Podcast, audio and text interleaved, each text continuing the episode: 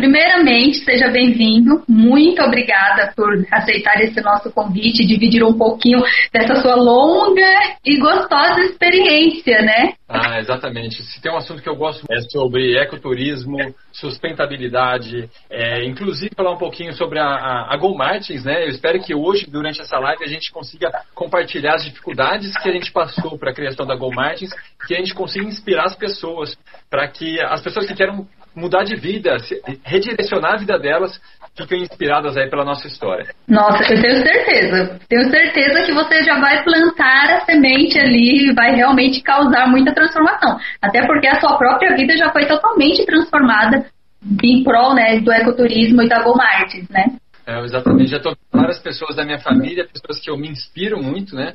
Porque durante aí a live eu vou contar um pouquinho para vocês, mas eu tenho pessoas da minha família fantástica, que eu me inspiro muito, que, que dedicaram a vida inteira né, ao trabalho voluntário, às causas ambientais. Eu acho que isso me, me inspirou e, queira ou não, me direcionou de certa forma para chegar onde a gente chegou hoje. Ah, então vamos começar pelo pontapé inicial. Vou, conta aí pro pessoal, quem é o Felipe Martins, de onde que você saiu e como que você se viu em volta desse meio todo maravilhoso de natureza, ecoturismo e tudo mais? Vamos lá, perfeito. Uh, eu sempre tive muito contato com a natureza, né? Eu nasci em Campinas, São Paulo. Eu morava numa casa que era bem afastada assim do centro, tinha muita árvore, muita natureza. E meu pai, que já é falecido, ele era botânico, né? Era biólogo botânico, pesquisador, cientista lá na Unicamp. Então eu cresci no meio das experiências, no meio dos microscópios, né? É, e, e esse já foi, queira ou não, pontapé inicial que eu, que eu acredito para criar esse vínculo né, com a ciência com a, com, e com o meio ambiente.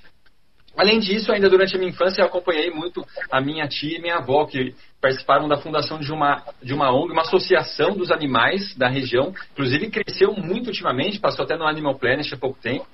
E que elas cuidavam dos animais abandonados, né? É uma história linda que elas, que elas é, é, é, que eu acompanhei, né? E assim, vivenciou. É, isso. É um exemplo até hoje. Hoje elas não atuam mais, né? Minha avó já faleceu, mas assim, a minha tia não atua mais, mas assim, elas dedicaram aí 30 anos da vida delas para essa associação. Isso me inspirou. Mas, ao longo da, da minha vida, eu acabei indo para outro caminho, eu fui para o esporte. Né? Eu fui atleta profissional de natação durante 15 anos, tive a oportunidade aí de representar a seleção brasileira. Meu irmão é atleta ainda, ele foi finalista agora no Rio 2016, é, representou a seleção militar. Tem uma, meu irmão é fantástico, ganhou o prêmio Brasil Olímpico, ele é incrível mesmo no esporte. E aí dediquei boa parte da minha vida à parte esportiva. E aí, mais no final da carreira, começaram a entrar algumas dúvidas na minha cabeça, né? Eu ia treinar, mas eu não sentia ah, que tinha mais propósito naquilo eu falei, eu ficava olhando aqueles azulejos passarem, aqueles azulejos passarem à frente, nada olhando para baixo, e falei, aqui? Não fazia mais sentido. E a partir do momento que não faz mais sentido, a gente não coloca mais toda aquela energia, né? Sim. Passei, sem brincadeira aí, um, pelo menos uns dois anos, que eu acredito ao pessoal aí, tem André Brasil, seleção brasileira paralímpica, abração para vocês. É, é, e aí não fazia mais muito sentido aquilo para mim. E eu passei dois anos totalmente perdido, sabe? Assim, não perdido de fazer coisa errada, mas sem saber para onde Sim, sem saber o que o destino, né? O que fazer da vida. Exatamente. E como eu dediquei boa parte da minha vida para natação, é, queira ou não, eu tive uma trajetória muito diferente dos meus amigos. Meus amigos ali, quando eu estava aposentando da natação, meus amigos já estavam é, em grandes empresas, com emprego, com know-how, mestrado, doutorado. E eu ali tinha me formado já em educação física, mas eu ainda estava ali sendo jogado no mercado de trabalho sem experiência. Na minha cabeça era isso. Isso me fazia. Sim. Era um desespero para mim. Eu falei, meu, eu me comparava. A crise de identidade. Exatamente. Eu ia numa, num restaurante, o pessoal sentava na mesa, o pessoal, o que, que você faz? O que, que você faz? A hora que perguntava para mim, me dava um, uma ansiedade. Eu não sabia responder aquilo. E porque a gente acaba se comparando. E eu esquecia que aquela experiência minha da natação de 15 anos, ela era muito importante. Ela tinha um peso muito grande. E eu aprendi na natação a colocar muita energia no que eu faço. A, a gente fala muito de performance e resultado. Até, e até hoje eu trago isso comigo.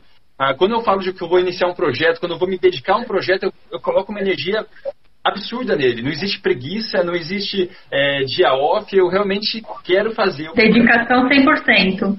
Exatamente. E aí vamos falar um pouco da Go Martins, né? Que a Go Martins já foi um pouco de tudo. Quando nós fundamos a Go Martins em 2016, eu e meu irmão, ele falou, e aí, o que, que, a gente vai fazer? Vamos fazer uma empresa? Vamos fazer uma empresa para começar a preparar as coisas para a transição depois da natação? Ele falou, vamos. Mas do quê? E a gente falou, vamos começar na parte esportiva, né? Então a gente começou, uh, criamos um, um agasalho que aquecia com bateria. Porque para os atletas não passarem frio e tal. Só que assim, era muito caro para fazer e ninguém queria comprar. E aí fica difícil. Gastamos uma grana, gastamos uma grana para comprar tudo e não deu certo. Não deu, não deu mercado. É, não deu mercado. E aí, e agora? O que a gente vai fazer? Aí mudamos para outro tipo de material esportivo. Não deu certo de novo. E ao mesmo tempo, muita gente vinha no meu ouvido falando assim: é, Poxa, Felipe, mas você tem que delimitar o seu produto, você tem que criar uma análise SWOT e ver que todas aquelas metodologias. Eu falei, cara, eu nem sei o que eu quero fazer. Eu nem sei. E, assim, o grande problema das pessoas é que elas, às vezes elas acham que o negócio tem que ser muito engessado, já começar com, com um formato rígido da empresa. Totalmente um quadradinho lindo. Exatamente, eu costumo falar, eu até aprendi isso num curso de empreendedorismo, que é como se fosse um pântano. Você vai colocando o pé um pouco aqui, um pouco ali, vê onde tem mais firmeza, onde você gosta de ir, porque não adianta você ir só onde vai te trazer dinheiro. Né? Você tem que trazer o propósito e, empreender em relação a isso. E aí, uh, eu e meu irmão, a gente sempre gostou muito de viajar. A gente treinava, a gente tinha poucas férias, né, ao longo do ano. E aí a gente, sempre, um, uma semana por ano, a gente viajava. A gente adorava... Mas ainda estava quebrando a cabeça ali com a Go Martin. Exatamente, exatamente. Pode fotografar, filmar, ficar editando no celular, assim. E, e a gente começou a postar no Instagram e a galera começou a acompanhar. Eu falei, meu, e aí? Henricão, a galera tá gostando, será que dá pra gente vingar alguma coisa? E aí, um ano depois, a gente recebeu um contato do pessoal da PAD. A PAD, para quem não conhece, é a maior certificadora de mergulho do mundo, né? Eles que regulam aí o mergulho mundial. Sim. E, e falando, poxa, a gente está acompanhando vocês, a gente gosta do perfil de vocês, é um perfil alegre, é um perfil autêntico, verdadeiro. Vocês não querem ser embaixadores da PAD? Falei, poxa, mas o que, que a gente? Produzir vídeo, produzir vídeo, produzir conteúdo. Falei, bom, mas a gente não tem câmera profissional. E, e aí tem uma outra lição que eu aprendi, eu quero compartilhar com vocês. Muitas vezes na vida a gente espera o cenário ideal para começar a agir, para começar a fazer as coisas. Sim. Só que é, existe o cenário ideal e existe o cenário real. E na minha vida eu nunca encontrei o cenário ideal. Você nunca vai encontrar o cenário ideal, sempre vai ter um problema. Você encontra a oportunidade, né? Exatamente, que começar, simplesmente começar. E eu respondi aquele e-mail: sim, nós vamos fazer o conteúdo. Viajamos para Real do Cabo, foi a nossa primeira ação. E naquele momento a gente tinha apenas uma GoPro antiga e um celular com a tela quebrada. Nós gravamos um vídeo que foi um sucesso para eles e aí a gente começou a crescer, né? era Martins Productions, né? Que a gente chamava, era uma é, Martins Produções, né? E aí a gente foi. E tudo orgânico, né? Na verdade, né? Tudo isso você bem organicamente, né? Sim, bem aos poucos, levou anos, sabe? Anos. E aí as coisas assim, é, quebramos várias vezes, sabe? De não ter grana para fazer as coisas, de não dar certo. E é um outro grande erro das pessoas, as pessoas têm medo de fracassar. Só que os maiores ensinamentos que eu tive e que estão fazendo a Go Martins dar certo hoje são os fracassos que a gente teve ao longo do tempo. Porque quando eles acontecem, a, a coisa começa a direcionar para o mesmo rumo, eu já sei, isso aqui não vai dar certo. E aí eu. entendeu? Então, assim, a gente não pode ter medo né, de, de realmente. É aprendizado, né? Exatamente. E o que aconteceu foi que a Gomez começou a tomar um, um caminho muito bom. Eu e meu irmão se dedicando muito, realmente colocando muita energia. E, e quando me aposentei da natação, eu comecei a ter um pouquinho mais de tempo. Eu trabalhei ainda um tempo como preparador físico da equipe olímpica de natação do Minas Tênis. É, depois eu pedi demissão e comecei a focar só nisso. Outra coisa que eu vou falar para vocês. Uh, o projeto que vocês sonham nunca pode ter plano B. Eu aprendi isso e vi, e vi isso em muitos lugares. Se você tem um plano B, você não coloca toda a energia no plano A. E isso é fato, sabe? Então, é, por mais que natural. Certa, exatamente. Por mais que gere uma certa ansiedade, um medo, é, e é normal ter medo, vira e mexe eu tenho medo, eu fico ansioso com as coisas, mas a gente realmente tem que acreditar na gente, porque se a gente coloca energia e propósito, energia, né, o propósito com a experiência e energia, eles fazem as coisas darem certo. E aí as coisas começam é. a mudar. Pode falar. Você, na verdade, você vai até falar que, que para quem te acompanha, sabe que a palavra propósito, eu acho que ela está assim 100% assim na, na tua essência, né? Não vou nem dizer na vida, né? Já é na essência. Porque realmente o trabalho que vocês fazem é sempre é, é buscando falar justamente desse propósito, né? Exatamente. E assim, a gente faz muito de coração, sabe? O que a gente. Desde o começo, quando a gente começou o nosso primeiro projeto a, aprovado pela NetGeo, né? Que foi o grande up, né? Da GoMart, quando a gente aprovou um projeto da National Geographic Internacional. E em pouco tempo, a gente estava como as expressões mais é, populares da plataforma internacional. Tinha mais de 700, a gente estava recebendo. E eu, eu, tive muita sorte de trabalhar com pessoas apaixonadas como eu, que tinham o, o, propósito acima do dinheiro. Não que o dinheiro não seja importante, a gente precisa né, de dinheiro para sobreviver. Uhum. Mas as pessoas colocavam muita energia, muito coração. E todo lugar que a gente passa, as pessoas percebem isso. Nós tivemos em Bonito um tempo atrás, três semaninhas, três semanas, um mês, não lembro agora. E nós, todas as pessoas que nós tivemos contato são, ó, o Diogo Sclebin aqui, esse, o Diogo Sclebin é atleta, é, competiu duas Olimpíadas, triatlo, fantástico. Sou fã de você, Diogo. Aprendi muito contigo sobre determinação, viu?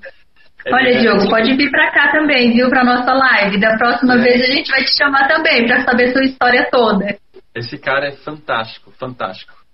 E, então, pessoal, assim, a, aí as coisas começaram a andar muito bem na, na NetD. Eu comecei a ter uma equipe muito é, com o mesmo propósito, muito unida, e aí a coisa flui. Se a gente coloca energia e propósito, a coisa flui muito. Então, é, hoje a gente está crescendo com vários projetos sabe? Aparecem muitos projetos que a gente nega, sim, a gente nega quando é uma coisa muito turística, quando é uma coisa que estimula o consumismo, né? Que é uma coisa que a gente uhum. tem que se afastar ao máximo. É uma das coisas que a gente pode conversar um pouquinho, não sei se vai dar tempo, mas... Sim, a gente vai até conversar sim.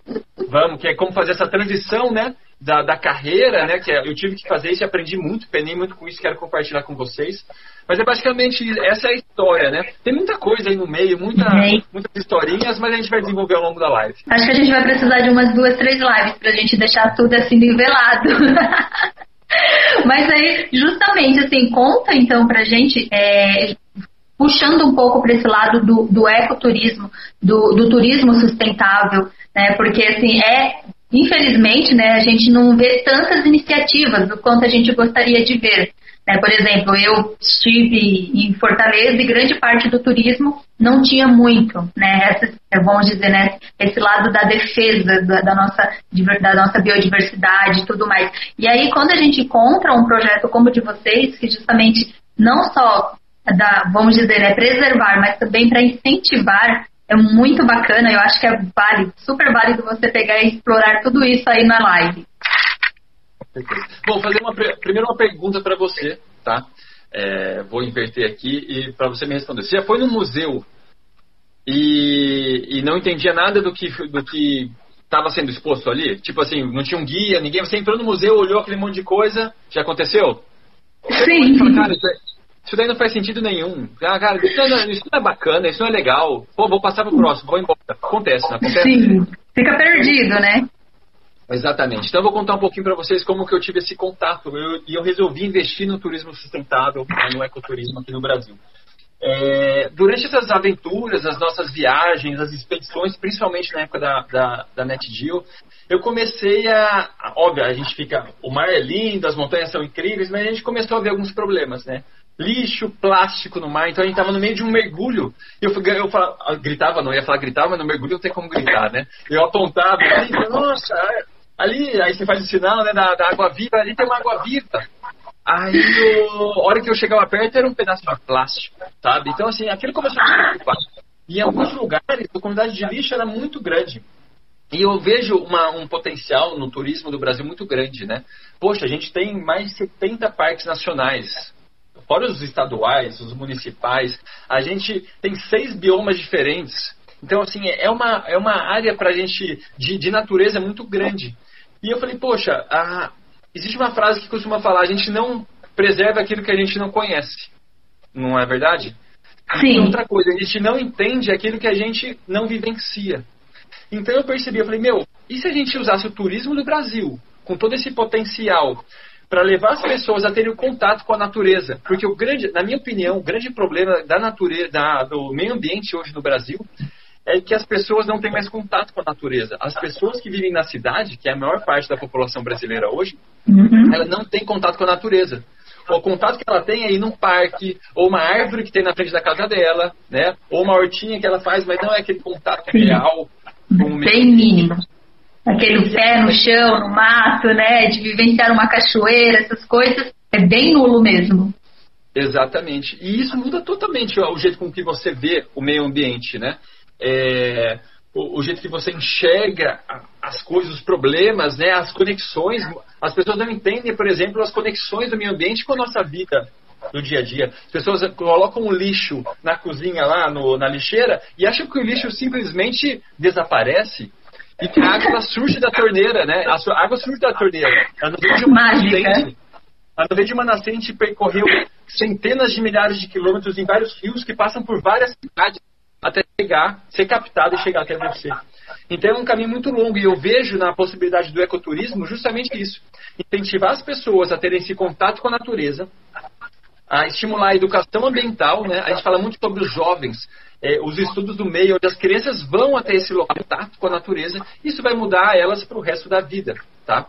Então, é, é uma coisa que a gente defende muito esse, esse contato, essa, essa evolução da, da, das pessoas viverem em loco o, o, meio ambiente, né? É basicamente, eu estou falando muito, mas você pode me cortar, tá? Porque assim... Eu... Não, não, mas eu não estou te cortando porque assim, eu acho que não dá, não dá nem para te cortar, porque é uma coisa é um papo que está fluindo naturalmente e eu, tá, tô até vendo aqui o pessoal falando justamente que estão falando que é Alguém até colocou aqui que é muito necessário esse tema, esse debate, essa conversa toda. Então, por isso que eu não estou te cortando. Pode continuar.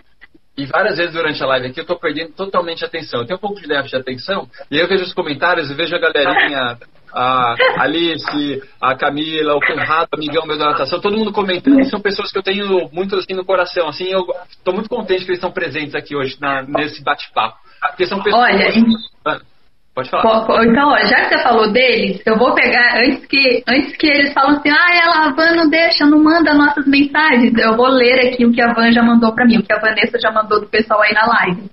A Marlene, Marlene Alaide falou, vamos que vamos, Felipe. Marilda Martins, gente, Martins vão dominar o, o mundo, viu? tá falando boa noite, Felipe. Denise tá mandando boa noite. Doris, Doris é sua mãe? Isso, isso, Doris é minha mãe. Ah, ela falou: Oi, filho. tá aqui na live. O Diogo também mandou uma mensagem. Deixa eu ver. Falou: vai para mais. Vai para mais um São Paulo Fast Week. Conrado Lino, Lino tá dizendo que sempre se inspirou em você, que ele é seu fã. André Brasil tá mandando um abração. Debzer tá falando boa, Felipe. Amanda Santana tá falando é colocar a pessoa de qualquer área para lidar com números do nada. Foi lá atrás que ela tava comentando, falou de coisas assustadoras, que era aquela parte lá que estava falando da matriz SWOT e tudo mais. É, Conrado falou que a criatividade é muito mais importante que o material na parte que estava falando da criação do conteúdo. É, Lice falou, mas não se, não se adquire expedição sem tentativa e erro. Aí Mariane está falando que é muito projeto, fã. Né? Minha namorada é gestora de projetos aí da Go Martins.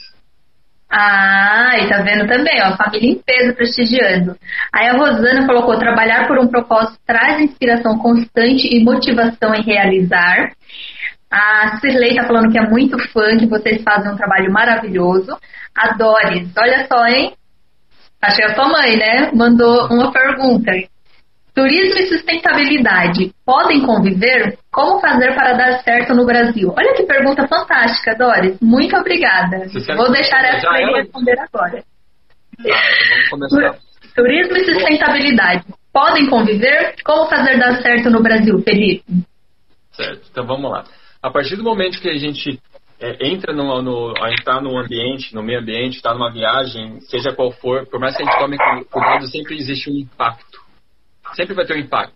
Não existe turismo de impacto zero. E eu gosto de, de dar um exemplo para você. Não sei se você já teve um, um, um vasinho de, de planta para fazer chá, essas coisas tipo um hortelã, uma coisa do tipo. Já teve? Uhum, já, eu tenho. E, E o exemplo é simples. Eu tenho um vaso com hortelã, ok? E eu vou tirar folhas dessa hortelã para fazer meu chá todo dia à noite, certo? Só que uhum. essas folhas vão acabando. Se eu tirar mais do que a planta consegue produzir, eu não tenho uma sustentabilidade ali. Entendeu? Então, a Sim. grande jogada do turismo é você ter um, um manejo, né? uma, uma programação de como esse turismo vai ser feito, estudos com cientistas, biólogos que vão até aquele local e vão estudar qual que é o impacto, vão acompanhar, porque às vezes eles vão falar para vocês, para o pessoal, meu, vamos liberar 200 pessoas por dia nessa área.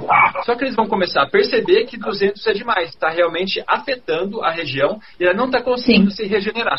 Tá joia? Então essa, essa é a grande é, é, jogada do turismo sustentável, é você dar tempo do ambiente se recuperar daquele impacto que seja.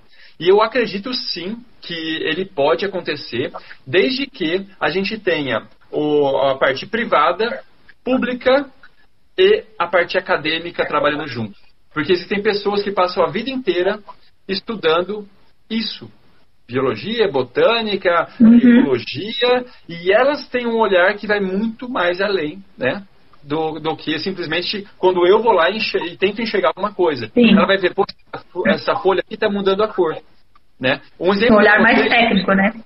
Exatamente. Um exemplo para vocês é, por exemplo, quando aparecem onças perto da cidade. Né? Às vezes acontece de uma onça parda, uma onça pintada aparecer próxima de uma cidade. E uh, por que, que isso está acontecendo? Isso é um sinal, muitas vezes, de que a gente está avançando demais. Né? Uma onça pintada precisa de uma área gigantesca para sobreviver. Elas precisam de uma área enorme. Uhum. A gente está avançando muito sobre a área dela, pode estar faltando alimento que ela vem buscar, ou ela está ficando com uma área muito escassa, ou pode ser também um outro fator, que é o momento delas acasalarem, que geralmente na primavera, e elas saem da área delas mesmo para poder achar um parceiro. Mas pode ser. Sim, algum motivo, vamos dizer, alguma anormalidade está acontecendo. Exatamente. Já é um sinal. Só que quando a gente tem o nosso vasinho de hortelã, fica fácil a gente ver quando ele está secando. Agora, quando você olha para uma flor, é difícil você enxergar o impacto até que não seja tarde demais. E só uma pessoa especialista nisso vai saber fazer isso. E por isso a gente tem que respeitar muito quem estuda essa área. Meu Deus do céu. Na verdade, assim, é um trabalho super conjunto, né? E a, e a, gente ainda até acrescenta também a própria comunidade, né? Que muitas das regiões é a própria comunidade que faz toda a defesa do, do, do ecossistema todo, né? Exatamente. E uma coisa que é muito clara hoje, uh, até de uma experiência que nós tivemos no, no Pantanal, aliás, quem não for para o Pantanal, vá para o Pantanal, que é realmente Gente, é... patrimônio da humanidade, né? Você Só vejam, vejam os vídeos, vejam as fotos do Felipe, é incrível. É, é, realmente assim, de, de, escorrer lágrima dos olhos. E uma coisa muito interessante e que, que é, eu acho que é realmente uma tendência aqui no Brasil é que o, as pessoas que não usam turismo sustentável, que vivem de outras coisas, por exemplo, a pecuária, a pecuária extensiva, né, que é uma que ela precisa de uma grande área para desenvolver o gado, né, o gado de corte, geralmente. Para quem não sabe, pecuária extensiva é aquela que usa grandes áreas onde o pasto fica, é, o, o gado fica pastando. Geralmente ela precisa de pouco investimento e é do gado de corte. A pecuária intensiva geralmente é aquela que acontece onde o gado fica confinado, ela geralmente é mais cara e é utilizada para leite, tá joia? E muitos fazendeiros estão começando a enxergar que eles podem ganhar mais dinheiro preservando e criando uma floresta ali dentro, onde os animais, preservando, né, reflorestando, todo o processo de uhum. fauna também. Replantando, né, replantio. Exatamente, que vai é, atrair turistas, né, turistas internacionais, porque o Pantanal tem muitos turistas internacionais que vão dar muito mais dinheiro para eles do que a pecuária extensiva da região. E até dentro disso, uma coisa, é, só para explicar para vocês, eu falei sobre refauna, né? A gente tem o reflorestamento, que é o processo onde você é, planta novas árvores, né? Árvores endêmicas, árvores da região, endêmicas da região, enfim. E o processo de refauna, porque não adianta nada você ter árvores se você não tem animais. Tá? Vou trazer até um exemplo para vocês da floresta aqui no Parque Nacional da Tijuca, onde ele foi totalmente destruído, as plantas acabaram por causa do café e da, do carvão. Só que em 1800 e pouco as nascentes começaram a secar e eles perceberam que eles precisavam replantar as árvores da região, fazer um reflorestamento. Então, em 1861 eles começaram a reflorestar. Só que eles colocaram apenas árvores. Árvores, e não os animais. Os animais são importantíssimos para carregar as sementes. Então, eles comem os frutos e espalham as sementes. A gente tem as abelhas, que são importantíssimas no processo de polinização, né? Para conseguir gerar os frutos, as sementes e tudo mais. Então, Sim. hoje, o Parque Nacional da Tijuca passa por um processo de refauna, né? onde estão sendo soltas cutias, jabutis, bugios e tudo mais. Mas voltando ao Pantanal, porque eu gosto de trazer esses parênteses, né? É sempre legal que são informações legais para a gente. Eu tô aqui, olha, essa live é cultura, tá, gente? É 100% cultura, tá vendo? Voltamos ao Pantanal. E tudo isso, tudo isso que eu estou falando para vocês, eu aprendi, a maior parte, em loco conversando com o pessoal, com os biólogos, né? Então por isso que eu falo para vocês, sempre que vão fazer um passeio, grudem num especialista ali da região que vocês vão aprender muito. E é justamente isso que eu estava falando, do, do turismo sustentável.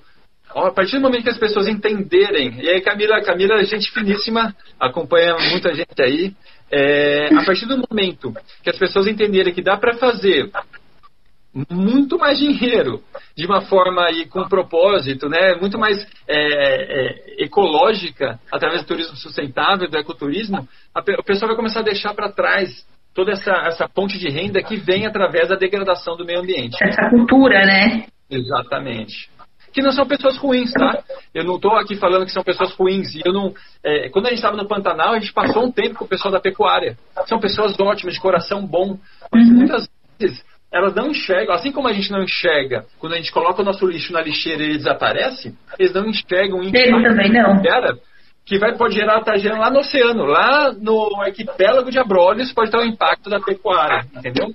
E, e, também querendo ou não, né, Felipe, é, vamos dizer, né, eu particularmente eu sou neta de fazendeiros e tudo mais, então assim, é, para quem já está numa realidade dessas, para você pegar e conseguir virar a chave e pensar que você tem outras formas de você é, até mesmo né, ter o, o, sustento, conseguir outras formas de, de ganhar dinheiro, é difícil, porque querendo ou não, principalmente quando você vai falar de proprietários mesmo de terras, de fazendeiros, né, que já tem toda essa tradição de, de gado, de outros animais, também de plantas e tudo mais, é uma coisa também que é um, uma quebra assim muito forte e aí, justamente, né, também necessita de uma, vamos dizer, educação, né, para mostrar para eles umas novas alternativas de você conseguir ganhar seu dinheiro, mas sem degradar tanto o meio ambiente.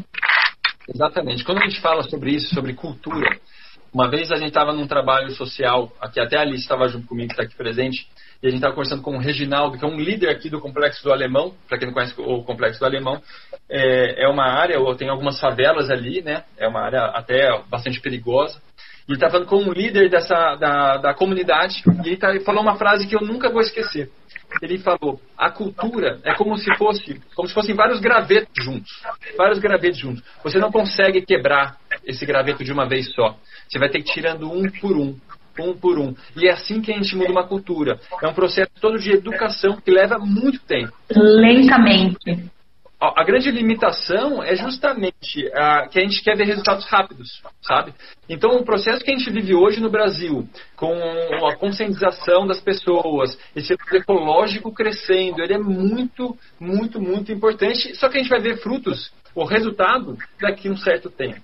Em relação aos fazendeiros que você falou, é, é uma das coisas, é um dos grandes desafios. Se as pessoas da cidade elas têm dificuldade, elas trabalham numa determinada área e elas têm dificuldade de enxergar outros, outras esferas para trabalhar, para se dedicar, para fazer dinheiro. Imagina uma pessoa que vive ali na, no meio do campo, que muitas vezes nem tem acesso a uma internet, nem teve um Sim. processo de educação, sabe? Então fica muito limitada a, a, visão e a perspectiva da pessoa. Por isso que o processo de educação, não só ambiental, mas o processo de educação como um todo, ele é tão importante para abrir as perspectivas, porque a gente só vai conseguir ter um impacto positivo quando as pessoas conseguirem olhar através dos olhos dos outros. Então, assim, eu como ambientalista consegui enxergar as verdades do cara que trabalha com a pecuária. E aí eu vou conseguir ter um diálogo com ele e a gente vai conseguir articular, não digo um meio termo, mas uma zona de aceitação onde os dois fiquem ali minimamente contentes, né? Sim. É, vamos dizer, é, equilíbrio, né? equilíbrio para todos os lados. Agora eu vou voltar, vou ler mais aqui para a gente entrar no outro tema. É, deixa eu ver antes. Nossa, tem muita mensagem, gente. O pessoal está bem participativo. É, deixa eu ver. Amanda Santana falou que quando foi para quando fui para a Ilha das Couves, fiquei chocada com a quantidade de turistas e lixo no local. Era triste de ver, não consegui ficar lá e voltei antes do combinado. Caracas, que relato! Ela foi fazer turismo e Ilha, Ilha das Couves.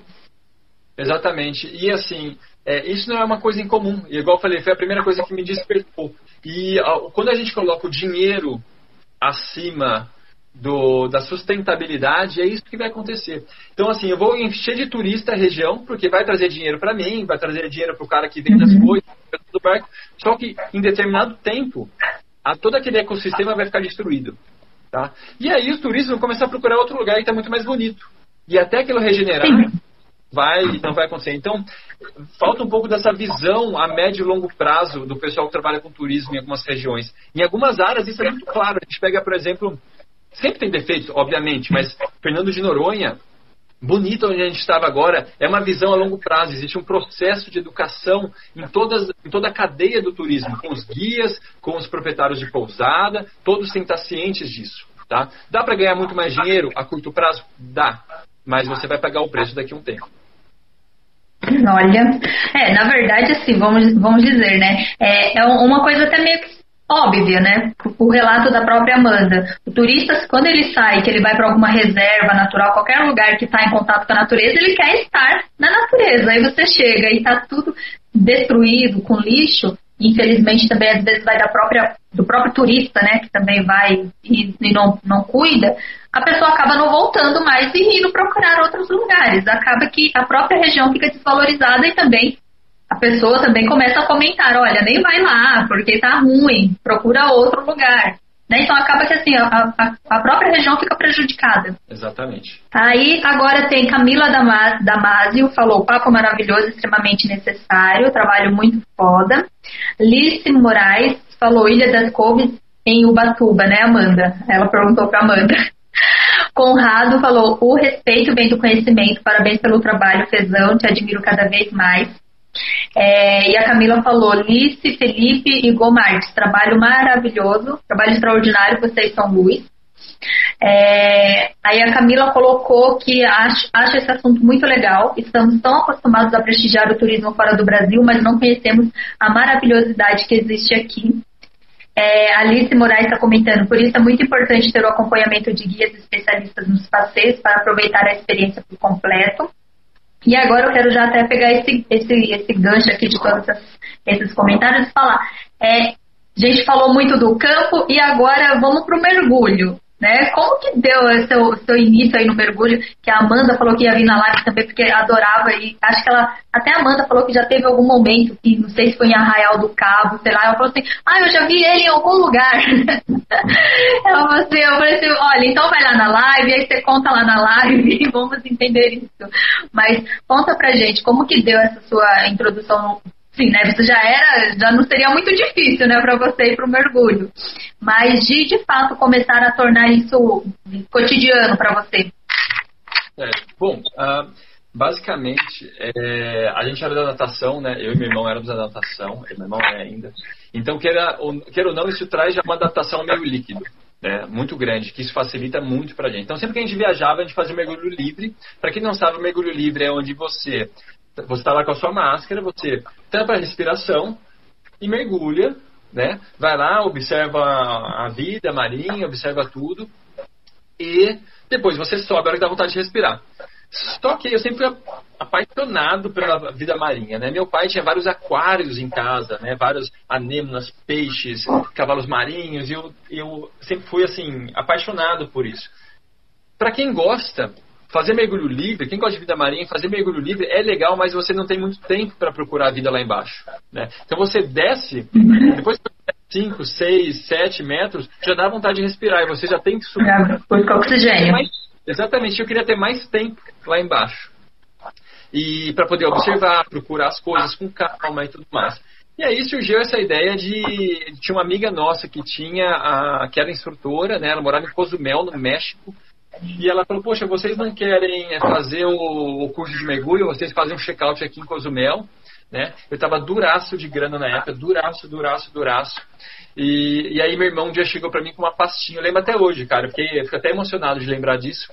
Ele chegou com uma pastinha para mim e falou assim: "Ó, oh, Felipe, tá de presente para você o seu curso", né? E Nossa. meu irmão é, é, é, é, exatamente, meu irmão é um parceirão, né? E, e a gente começou a fazer as aulas, fizemos o curso e fomos dividi muitas vezes no cartão de crédito e fui para o México lá na, na, fazer essa viagem, fizemos o Quem vê as fotos bonitas nem vê os perrengues. Exatamente, exatamente. Pô, não, é, não foi fácil, cara, não foi fácil não. E aí fizemos o primeiro curso, ficamos apaixonados. Só que um mergulhador básico, ele pode ir até 18 metros. Eu, como um grande apaixonado pela vida marinha, até 18 metros você tem uma boa luminosidade. A maior parte dos corais vivem em, em áreas mais rasas, porque o coral ele se alimenta é, muito pela luz do sol, né, pela, pela fotossíntese que ele faz do, uhum. da, da luz. Ele precisa estar mais próximo da superfície. Quando você vai descendo mais, você vai encontrando outros tipos de vida, né? Depois dos 20 metros, depois dos 30 metros. E aí chega um ponto onde está tudo, praticamente tudo azul, né? Vou explicar para vocês. Uh, quando vocês olharem uma filmagem e ela está muito azul, da poxa, mas... Está muito fundo. A, conforme você vai mergulhando, a profundidade, eu vou falar de uma forma bem mais é, simples, resumida. Didática, mas, assim, né? Mas... É, como se a água fosse filtrando a luz vermelha. Então, a luz vermelha lá embaixo, nas profundezas, ela não existe. A partir dos 25, 30 metros, tudo começa a ficar muito azul. Por isso que a gente leva, às vezes, lanternas, quando a gente vai fazer filmagem, foto, porque assim que você acende aquela lanterna num coral que parecia é, sem cor, as cores dele acendem, né? ficam, é, ficam lindas. E aí, então, eu falei, eu, eu preciso ir além de 18 metros, eu preciso ver o que tem lá embaixo. E aí eu fiz o curso avançado, que permite que você vá a, até aproximadamente 40 metros, de acordo com as, as, as limitações do local e tudo mais. Uhum. E aí comecei a fazer outros cursos. Uh, o que acontece? A gente começa a ver necessidade de fazer outros cursos pela demanda de conhecimento que é, que, que é colocada para a gente. Então, uma vez eu estava fazendo um mergulho e eu vi um acidente eu vi um acidente durante um mergulho. A gente estava passando dentro de uma caverna, né, uma mini caverna, assim, que a gente chama de dive-through, que é quando é uma caverna com dois buracos. Então você entra e já pega a saída. E uma mergulhadora o braço no... Era uma mergulhadora avançada. E ela fez a única coisa que você não pode fazer no mergulho. Foi subir direto. Porque você tem que subir lentamente, tem todo um processo para liberar o nitrogênio que acumula que pode dar várias doenças. Se você sobe muito rápido, com a mudança de pressão, o ar que fica no seu pulmão ele expande e pode causar um trauma no seu pulmão, pode levar à morte. Então você tem que ir subindo bem devagarzinho. E ela subiu direto. Puf, subiu direto. Foi desespero. Com o braço sangrando e a gente estava a 36 metros de profundidade. Quando a gente olhou lá em cima, ela estava apagada, boiando em cima do, do, do mar, a deriva, né? Naquele momento eu não sabia como agir.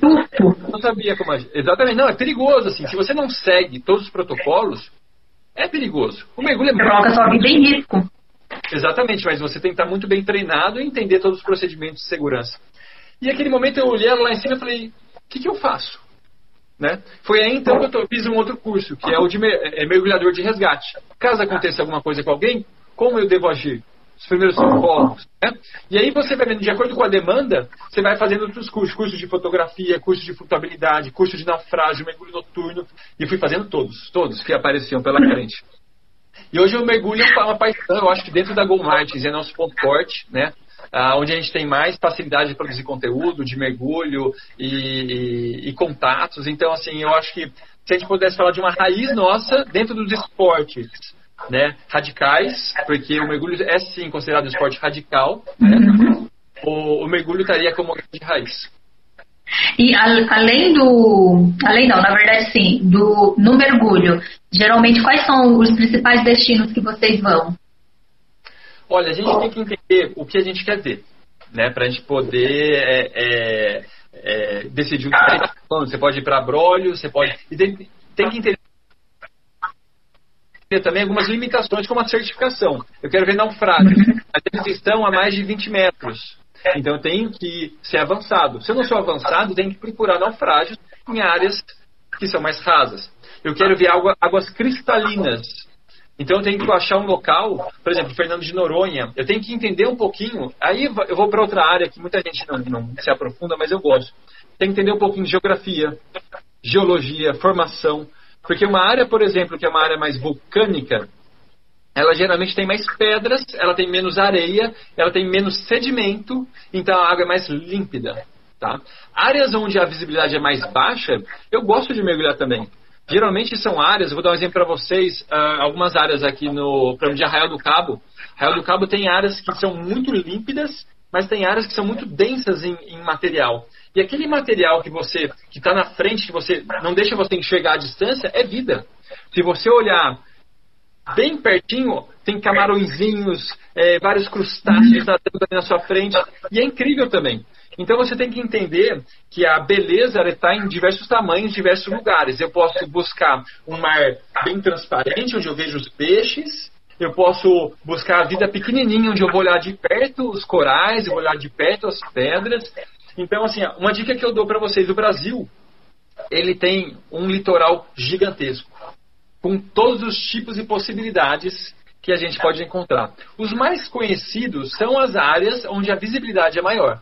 Por exemplo, uh, algumas áreas de Arraial do Cabo, tá? mas no top eu colocaria Fernando de Noronha, muito transparente a água. Anota, tá, gente? Top. É, Maceió, tá? A região de Maceió, Maragogi, é uma área de água muito límpida e lá a gente encontra uma das maiores barreiras de coral do mundo. Então você vai ter a oportunidade de ver, uh, de mergulhar em uma área límpida vê muitos, muita vida marinha, né? Tem uma visibilidade muito boa, os recifes de corais, e se você tiver sorte ainda, você ainda pode ver um peixe-boi. Porque ali é uma, tem um projeto de proteção ao peixe-boi, que acontece ali na região. E os peixes-bois ficam numa área de mangue ali, no, nos rios que desembocam no mar e eles é, permeiam os, os, recifes de corais em alguns momentos. Então, algumas vezes você pode dar de cara como um peixe-boi, vai ser uma experiência inesquecível. Outro Nossa. lugar muito bacana, por exemplo, é Abrolhos. Né? Abrolhos, ele fica na região ali é, no, no Oceanos, mas você, pertence ao estado da Bahia e é o maior berçário do Atlântico Sul de baleia jubarte. Então a baleia jubarte sai lá do Polo Sul, ela vem subindo. Por que, que ela faz isso? Para procriar. Então, assim, ela quer ter bebê num lugar quentinho. Quem não gosta de um lugar quentinho? De ficar embaixo da coberta? Pô, você acha que a baleia quer ter um filhote lá no meio do gelo? Pô, Nem a baleia. Nem a baleia gosta de frio, gente. E aí elas sobe. É um, imagina o percurso, pessoal. Ela, elas vão nadando, né? Vão nadando. Elas chegam em Abrolhos, elas têm os filhotes, ficam um período ali e elas descem de volta para a região do, do Polo Sul ali. Então é uma área muito bacana. Se você quiser ver isso, vale junho, julho, agosto, é mais ou menos a época que elas fazem essa subida, tá joia? Fora isso, o Abrolhos também é incrível.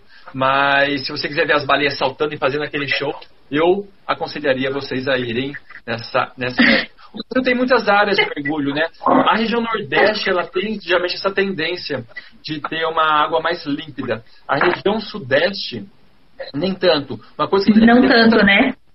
É, uma coisa que a gente tem que ter muita atenção é os sedimentos, né? A área de muita areia, geralmente. A área que tem mais é, vida, ou, geralmente ela vai ficar um pouquinho mais, mais turva. Áreas que são próximas de rio, né? O rio, ele vem trazendo sedimento. E a hora que ele desemboca no mar, ele joga aquele sedimento e ele demora para baixar.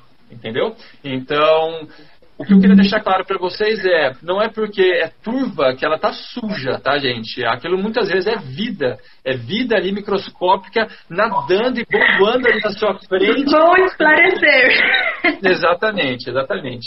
Desculpa, mas, não, eu tô, eu tô aproveitando porque assim, quando você tá falando do tema e aí tá vindo um monte de perguntas justamente do de mergulho. Então, eu vou até fazer uma apanhada aqui geral. Amanda Santana está perguntando: uma pessoa com sinusite pode mergulhar?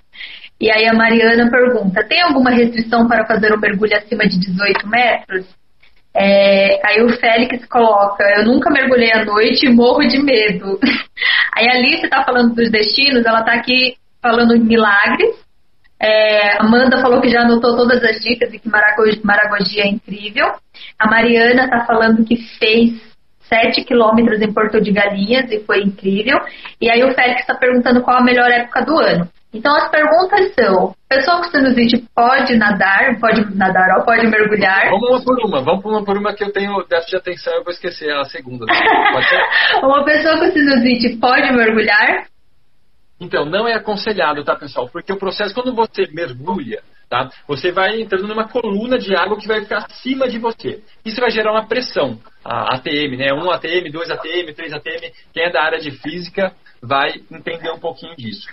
E conforme você vai mergulhando, você vai tendo uma pressão muito grande no seu ouvido. E você vai precisar equalizar, que é quando você coloca a mão no nariz e você faz uma força, né? Uhum. E você é como se você destapasse o ouvido. Você vai escutar um barulhinho e vai equalizar. Quando você está com sinusite, muitas partes do, do, seio nasal, das conexões que existem aqui dentro, elas vão ficar entupidas de muco. E você não vai conseguir equalizar. Conforme você for descendo, essa pressão pode inclusive causar um dano irreversível no seu tímpano. Pode deixar inclusive você surdo. Então, se você está com é, sinusite, várias outras, ah, tem várias outras doenças gripadas, essas coisas, não mergulhe. E eu sei que é difícil, pessoal. Às vezes você tem um dia na viagem que você guardou um mergulho e você ficou doente. Não mergulhe porque eu já fiz isso e realmente não vale a pena. Não mesmo. Então já, gente, olha, tá anotado, viu, Amanda? Não vá com sinusite. Aí, qual a melhor época do ano para fazer mergulho? O Félix está perguntando.